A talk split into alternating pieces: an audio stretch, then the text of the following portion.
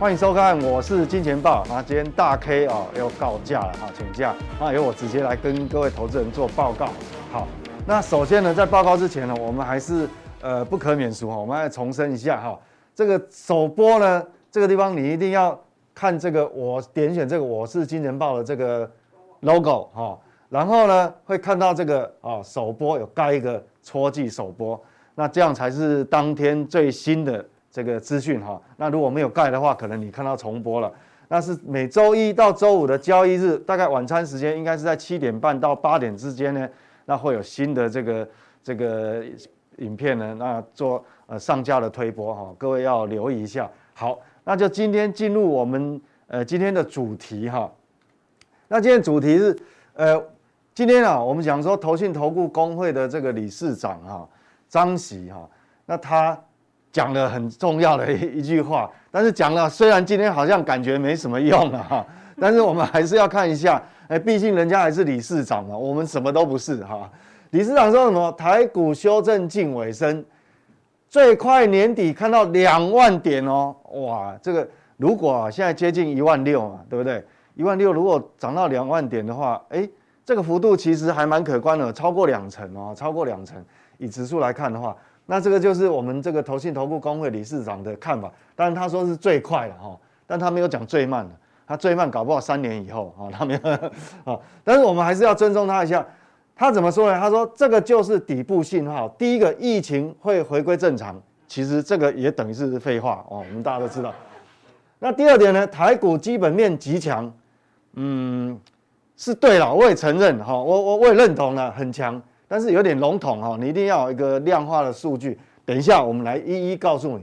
那第三，台湾经济成长率上修，其实上次哈很多机构主计处也九月份上修过一次，然后呢，呃，各大这个像央行也上修哈，还有其他的这这个我们经济研究院都有上修了哈，所以这个是确认的。那第四个呢，台湾资金充沛，存款就有四十八兆，哎。这个道理认不认同？好，我想各位做研判啊，因为不会不会所有人把所有的钱都拿来买股票嘛，哈，所以要这样讲。但是也不能说不充沛啦，确实是超台湾的超额储蓄哈，在全世界哦，不是全亚洲，全世界来看是真的很高哦，应该是我看是排前三名的哈。那第五个原因呢，这波利空消息都不是真正的大利空，它的意思是什么？其实这个我上次有提过，就是说。我们回想一下啊，美股最近跌什么？主要是怕这个利，就就是这个所谓的购债啊要减少，然后公债殖利率上升。但是想想看，这个是不是今天才知道的事情？其实早就知道了嘛。这个这个对，那通膨的压力呢？这个是不是今天才出现的？其实那个早就知道，所以那个都不算是黑天鹅啦，顶多算是灰犀牛，哈，不是黑天鹅。所以说。这一波的利空消息都不是真正的大利空，那我想他想的真正利空应该是讲黑天鹅了哈。我想这是理事长意思，就黑天黑天鹅意思就是说，我们完全根本没有想过的，啊，可能是发生战争啊，好，或者是要发生重大战争，或者是说，呃，跟那个电影演的一样，哈，那大陨石撞地球，哈，这个也有可能哈。但是如果真的撞下来的话，其实不管你有没有买股票，持有美金、台币，其实都是一样的哈。好，那我们看这个台股顶不顶得住？哦，我们小编很用功哦，用了这个这功啊少林足球功夫足球，好，这个大师兄啊，好，他他好像是练什么？哎，铁布啊，金钟罩铁布衫的。好，最后的时候他来当球守门员的时候，他还讲了一句话说，说到到底我不知道我顶得住顶不住哈。那台股到底顶得住顶不住？其实我们后面会一个一个来。呃，非常仔细的一步骤哈，那破解尽量破解哦，分析给各位投资人，那让你心里哈就有一个谱哈，心里有个谱。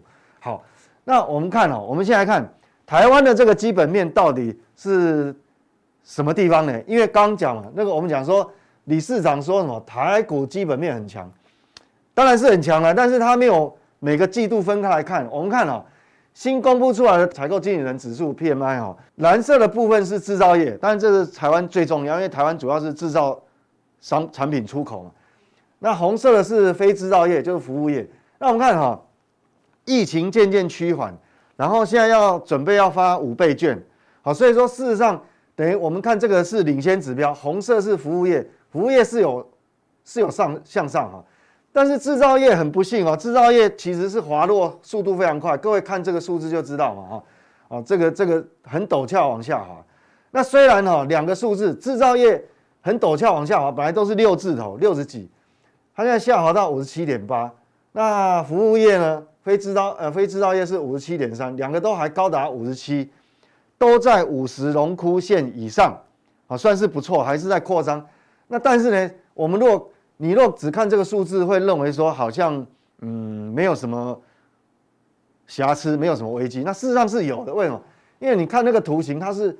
从高档回下来，非常陡峭啊！当然，你六六字头、六字头以上，坦白讲哦，是这一波新冠疫情爆发之后的一个高强度复苏。那这个是比较特殊状况，因为以前也没有那么高嘛，哈，以前没有那么高。但是你下滑那么快哈，其实代表一定有某些项目啊，确实是把这个整体数字是拖累啊。我们现在赶快就进到这个细项来跟跟各位做。报告啊，解说啊，那我们看刚讲嘛，制造业是五十七点八，上个月是多少？六十二点一。好，那这是八月、九月，我们一样哦。我们把这个九月对照八月，这边有一个项目哈，一篮子全部都是红字，就是说九月哦比八月的比较，看是跌多少。以制造业整体来讲是 total 合起来算是跌四点三个百分点。那其中最明显的下滑是什么？这个负八点八，你看全部都红字啊，好，全部都红字。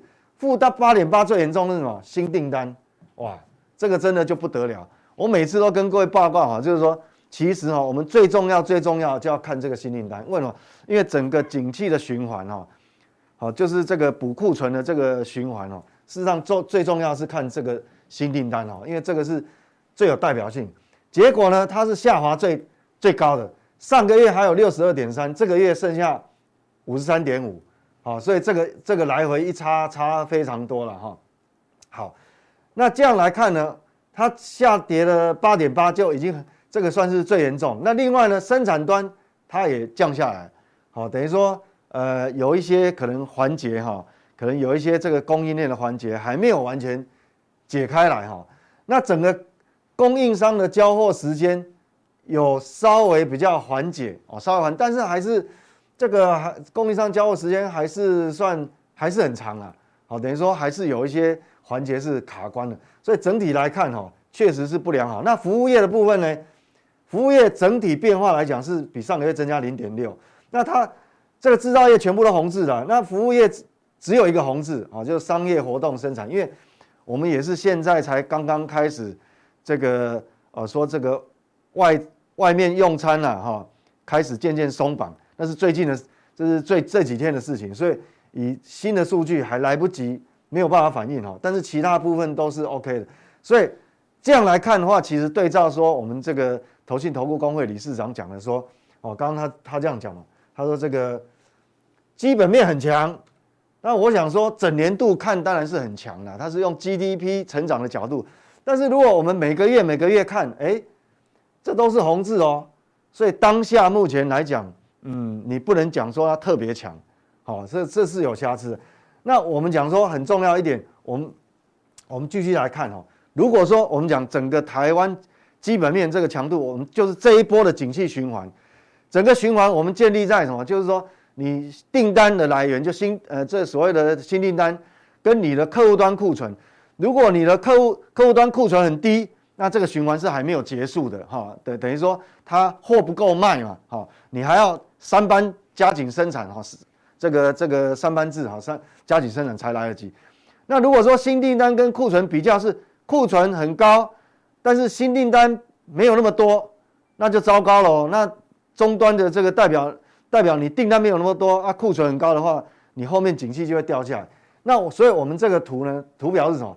就是说红色的部分是。未完成订单，就是说，啊，你你，呃，上个月还没有完成的订单，还要加上新的订单，全部加起来是红色。那我们看红色下滑很快，这个就验证了刚刚我们为什么 PMI 掉的速度这么这么快了啊，这么可怕。这个掉新订单掉最多嘛，哈。好，那红色的部分，这个新这个未完成订单掉那么快，那蓝色的曲线呢？蓝色的曲线是客户端的存货，客户端的存货是确实还是往上哈，微微往上跑，好，往上开始堆积的，开始增加，它是也是超过五十。那你如果把这两个一减，就是这个土黄色黄土黄色的柱状体，你看，你把这个未完成订单减掉客户的存货哈，这个柱状体从这么高一路往下掉，一路往下掉。各位看过去哈，这个代表就是一个完整的 cycle 嘛，有没有？这个也是一个 cycle 哈。那你看这一次的景气循环，哎，感觉这样好像接近尾声，有没有？所以这个还是我们要特别注意的，就是说。这个骗不了人哈，PMI 是这是领先指标，所以各位看过去的两三个月，为什么台湾加权指数哈就一波反弹，一波比一波低，高点高点都没有过高，但是低点却有却破低哦，好，所以这个其实跟这个这个基本面哈，加权指数跟这基本面其实是是吻合的哈，所以这样来看的话，其实我们刚讲刚讲李市长这样说，呃，最快年底会来两万点，我嗯。我个人现在是有个很多问号了哈，呃，很多这个这个黑黑人问号哈，黄。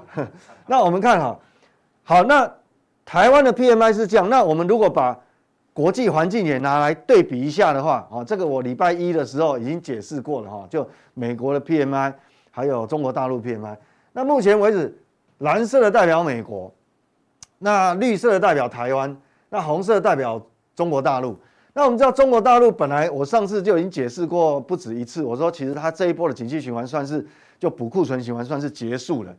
那到底要休息时间多久才会再进入下一个扩张循环呢？现在还不知道，还需要时间。那我们看美国还在高档，所以美国的景气基本面是 OK 的。好，那台湾我讲基本面哦，我都还没有讲到股价哈。那绿色是台湾，你看绿色很陡峭的往下掉。那这个数字都是什么？就是说，我们把这个新订单减到客户端的存货，台湾、美国、中国都一样。我们把那个新订单减掉存货，那就看到这个曲线，代表美国景气还没有结束。好，这个只等于说，哦，套用大 K 的说法，这个棒球哦，只打半局而已，一半哈。好，还有下半场。那台湾这么陡峭下来，感觉哎。如果说棒球有九局，这个好像已经打到第八局了，所以大家还是要很小心哦。那中国大陆其实是等于说，好，这它的掉到荣枯线以下，但这个就已经是诶结束了啦哈。那但是股价有另外的影响因素哦，因为你如果这个正式结束，搞不好它呃年底以前再一次降准，好，搞不好反而入股会会不跌哦，反而会领先止跌。好，这个就是货币政策。那我们纯粹从基本面这样看。各位就看到，美国现在还在上面，还没有结束，但是台湾岌岌可危哦。我用岌岌可危这四个字哦哈。那中国大陆是已经啊，应该算是结束了。那所以这样来看的话，代表啊，以基本面来讲，要靠这个美国带。好，美国不能出事哦。美国有事的话，那整个景气就真的就就下去了。那如果另外一种有一种状况，就因为美国还没下来，那美国如果在高档震荡的时间维持比较久的时候，那对台湾有什么影响？哎，很多人不会告诉你这个。如果美国在上面维持比较久，那我们虽然这一次很陡峭往下，但是你可能过一个月到两个月，它会反弹哦。好，它会紧急刹车再反弹。所以说现在，所以台湾的这个基本面现在完全就是看美国了哈。所以反射到股市也是一样。现在就是说台股现在完全就是要看美股，美股如果真的还下去。那大概我们往下修正的空间就会变大哈。从这个呃 PMI 可以看到，我们台湾的基本面现在这基本面的状况，各位放在你的脑海脑海里啊，心里就会有个谱。所以其实我们是有瑕疵的哈，不是不是完全像那个理事长讲的说哦哇，现在好的不得了，也不是哦哈。看这个这个骗不了人啊，这个是这是经济部的啊，这个经济部的。好，那我们接下来看，我刚刚讲，既然我们基本面现在已经哦，已已经开始下滑的速度很快的话，那就要靠美国哦，等于要靠美国撑。那因为最近美股走势也并不好，我们看到哈，这个是道琼指数，道琼指数哦，最近震荡很激烈，这个大概都涨跌哈，平均大概每一天的涨跌平均大概都有两两百到三百点啊的这种幅度。那你想想看哦，它就它一直在这边回撤，你看呢这。我这样画了一条线，就是前一波的低点在这个地方，好，前一波这是七月的低点，好，那我暂时不看六月，是因为它跌下来，马上隔天一个红棒就补回去，这个可以在形态上面哈，技术分析的形态，这个可以视同假跌破了，你可以把它遮掉不看，好，我们还是以这个六月的这个低点，因为这边测试的次数最多嘛，当然。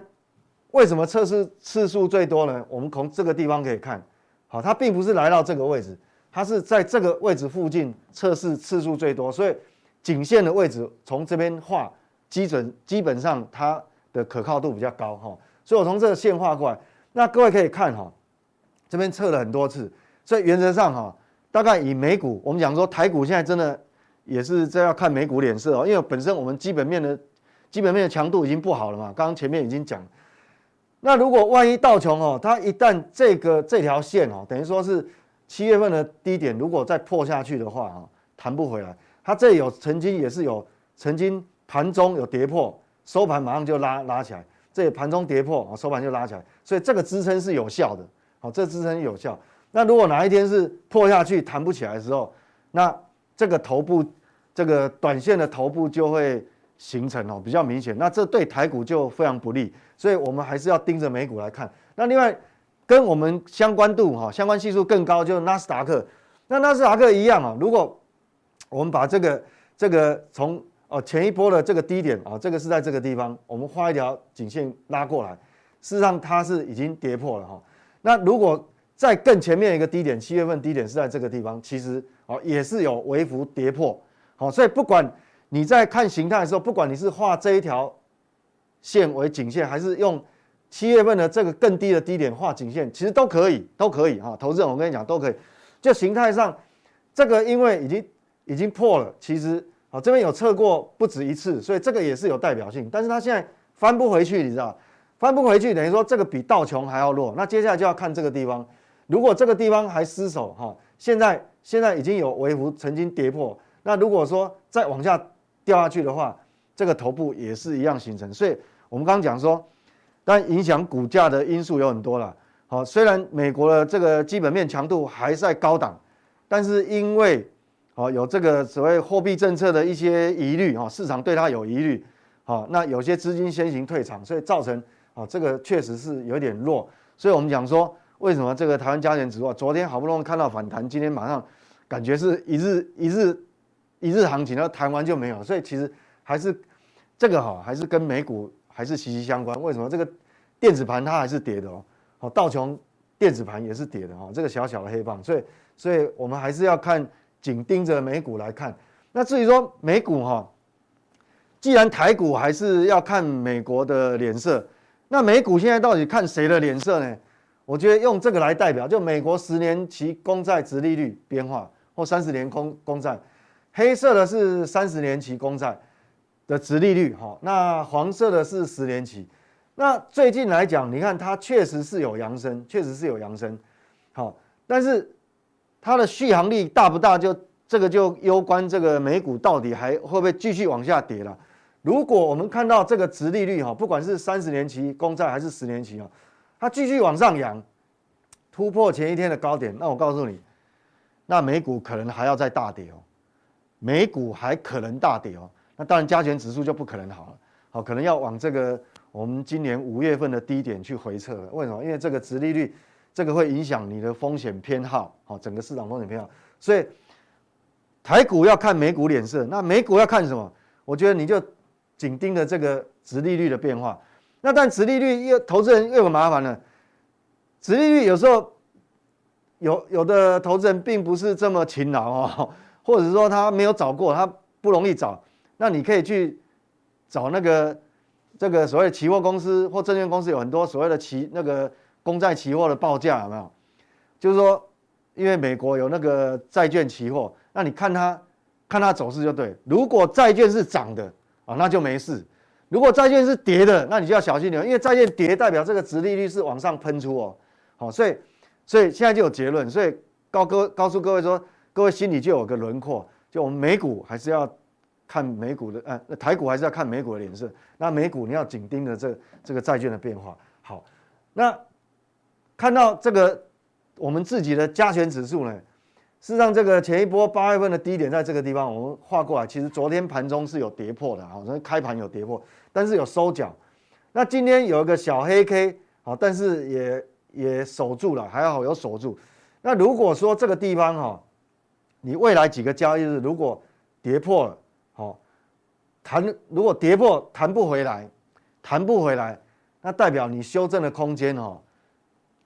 就要再往回测，为什么？因为你这个颈线如果一画的话，哈，你用这个等幅测量，哈，看你要拿这个幅度还是这个幅度，你往下一量，哇，这个很伤脑筋了，大概还有一千点的空间啊，所以也不能开玩笑。但这是以技术面来看呢，好，也不要自己吓自己。等下后面会有，哦，我我刚用用这个本意比就基本面的角度、获利的角度来看，到底下档的空间会有多少？那这样你心里就比较。不会慌张哈，会会有个谱。那至少哦，我们还要多看几天，因为今天也也是收一个小黑哈，所以这个还是要还是要观多观察个两三个交易日，看什么变化。好，那接下来我要讲说，这个技术面来看，如果跌破测量空间，好像还有一个不小的幅度。但是如果只用技术面，可能有失客观。我们还是我们讲说，股价终究还是要反映基本面。对不对？所以今天是很重要哦。今天这个这个单元哈，我们讲说，我用另一个上市公司获利的角度来看，到底台股的下档空间会有多大？好，那各位看到这个画面呢？其实这个在上一次我的加强定里面有用过这张表，没关系。那我觉得很重要，我认为哦，还是要把这个图哈跟更多的人哈这个讲解一下哈，分享一下。这个是二零二一年台股本益比的预估了。那本益比怎么预估？我跟各位讲哦，你就是把所有上市公司今年的预估获利，那我用比较保守的估算法，因为这个台股呢，上半年所有上市公司的获利哈，有一兆九千两百二十亿，那下半年事实上是旺季啊，半导体啊，台积电、联电这种半导体它会继续成长，获利会增加。那我现在用最保守的方式，假设下半下半年。半导体完全都没有成长，台积电获利也没有增加，我就直接把上半年的获利，上市公司的获利一点九二兆，把它 double 好乘上去，那是什么？这保守的预估哦，全年上市公司的获利是三点八四兆。那我们知道哈，上礼拜五，上礼拜五的收盘指数是一六五七零，十月一号嘛，上礼拜五指数一六五七零。那那时候的总市值是多少？上礼拜五的总市值是整个加权指数所有上市公司总市值加起来是五十点九四兆新台币。那五十点九四兆，你上把它除以今年预估的整体获利的话，会得到一个本益比，这样哦，十三点二五，其实不并不高哦，并不高哦。好，那如果那当然这这几天也有往下回撤嘛。那假设你回撤一万六，假设你跌到一万六，总市值会剩下四十九点一兆，那你一样除上，所以大盘本益比就是这样算出来。你除上今年预估的获利三点八四兆的话，得出来本益比是多少？十二点八。如果这个加权指数哈，在最近的时间，好，就今年可能今年底以前，好，今年底以前，假设你去回测五月份，今年五月份新冠病毒。哦本土的新冠病毒爆发的时候，那时候很接近一万五千点，对不对？很接近这个一万五千点。如果你再去回测一万五千点，你的本益比剩下多少？只有十二倍。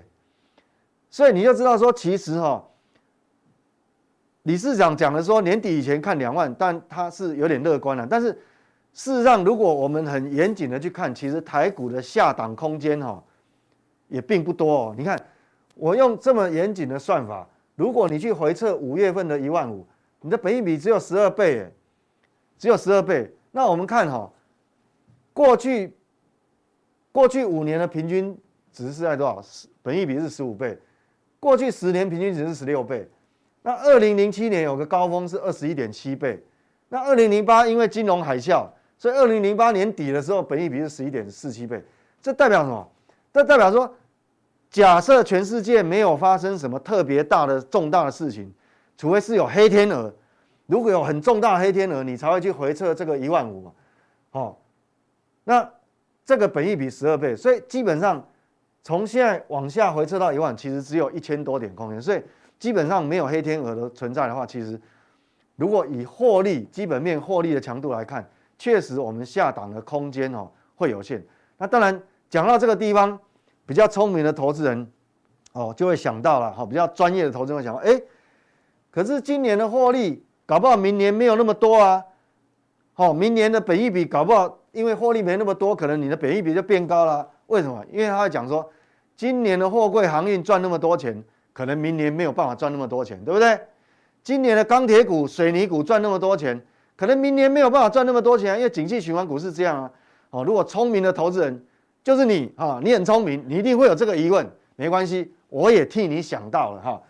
我们用一个办法，我们来看台股到底下档的强度哦，空间有多少？从这个地方模拟。所以今天这个单元很重要。所谓的景气循环股。整个哈，我想有我采样都是大的哦，好，这个大中钢、中红、大成钢，你看中钢上半年赚两百四十七亿，中红赚将近四十亿，大成钢赚三三十七亿，友达赚三百多，群创赚三百多，好，还有我们最近盘面非常弱势的股东人数很多的，好套到大家哀哀叫哈哀哀叫，长隆、阳明、万海，你看。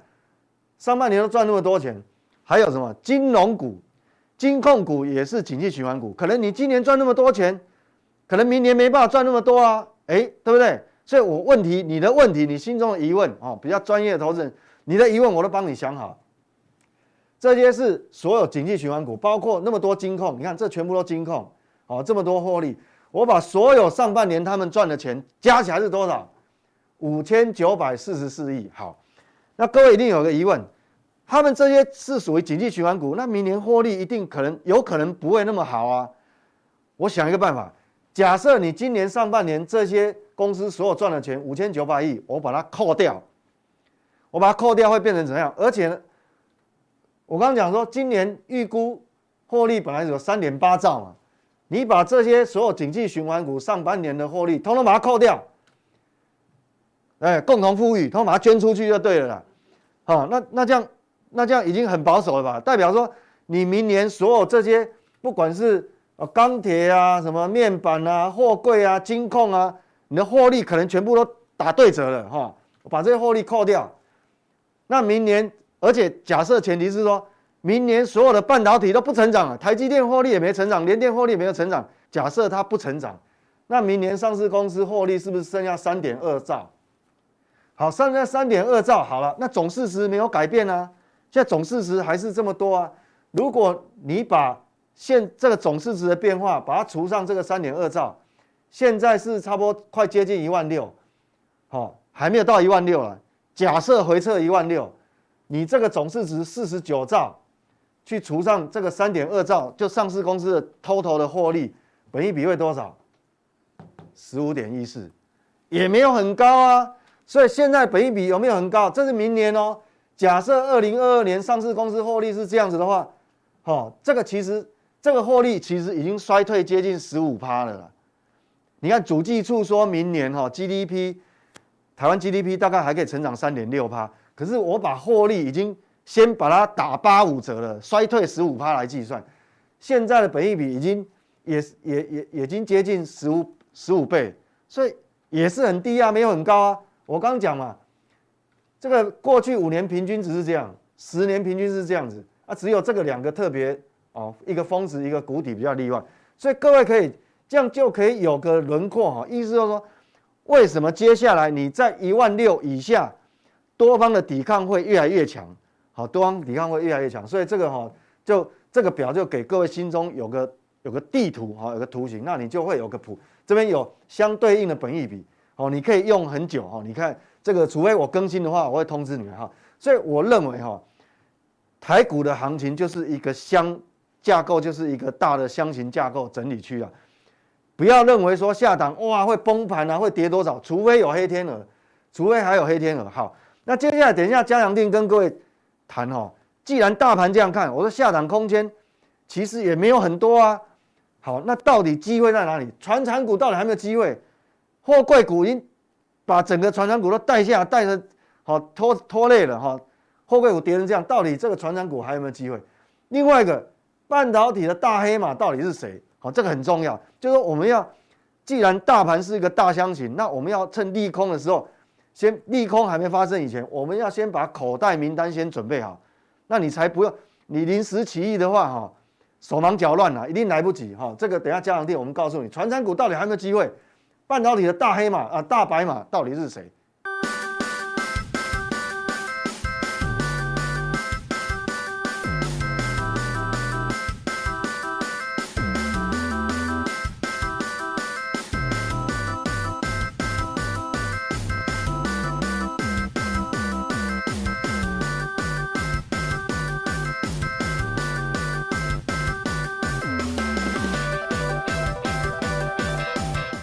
欢迎收看，我是金钱豹啊，我是今天呃这个充当打手的阮慕驊，来跟各位呃做一个开场白哈。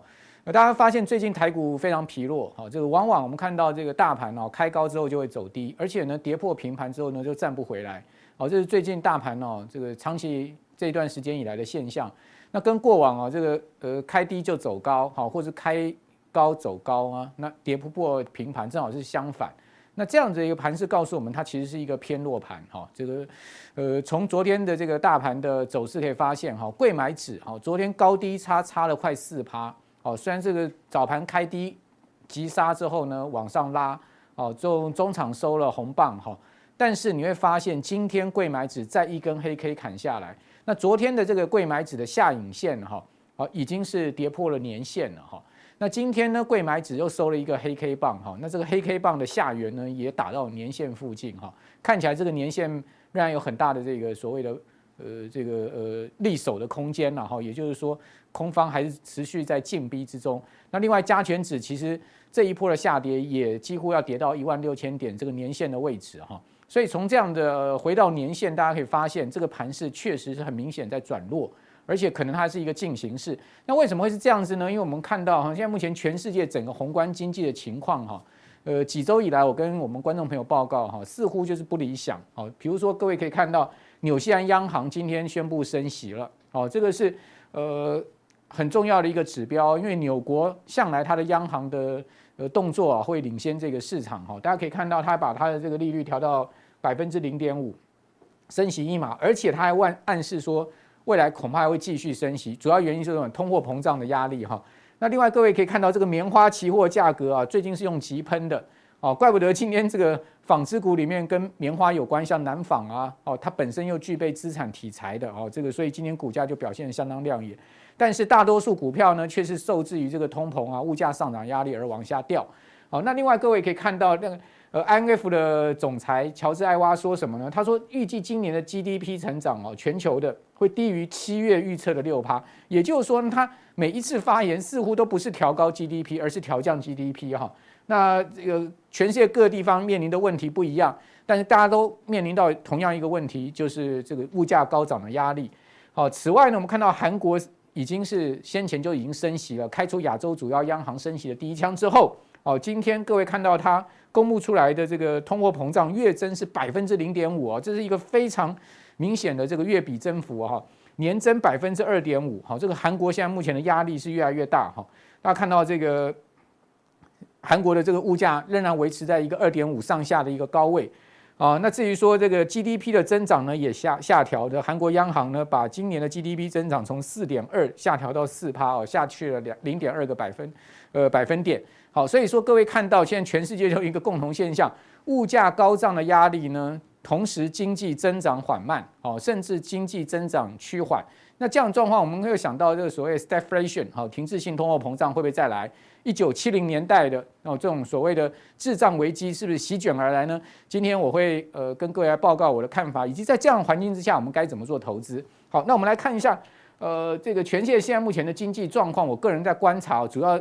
我们从几个面向来观察，第一个呢，美国的通货膨胀，我认为它是结构性的哈，它并不是一个 temporary 这个暂时性的，好像联总会这样的说法，哦，所以呢，联准会最近也不得不改口啊，他把这个通膨啊预估到明年夏天才能消退了，哈，因为呃这个鲍尔终究还是得正视哈这个 PCE 啊，哈 CPI 啊持续居高不下的事实，你也没有办法再跟市场讲说呢，这个通膨啊只会到年底哈。那经济增长现在目前看到美国也好，中国也好，全世界各地也好，都有在趋弱的状况哈，所以呢，滞胀的声浪渐渐大起来哈。那大陆的经济增长呢，现在目前遇到很大的考验，拔插头、限电的问题，再加上大家可以看到，就是说整个房产的问题啊，持续的曝曝露出来这个呃一些结构线、结构面线。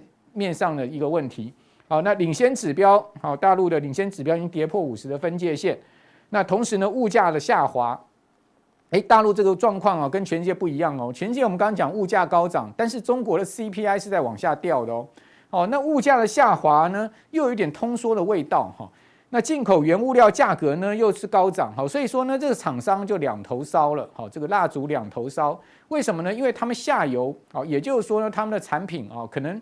受到这个消费疲弱的影响，哈，卖不好，但是他们的制造成本却是节节上升，好，所以厂商的利润一定是会持续被压缩的，好，所以这个中国大陆的企业利润率，我认为它是一个两头受创的情况。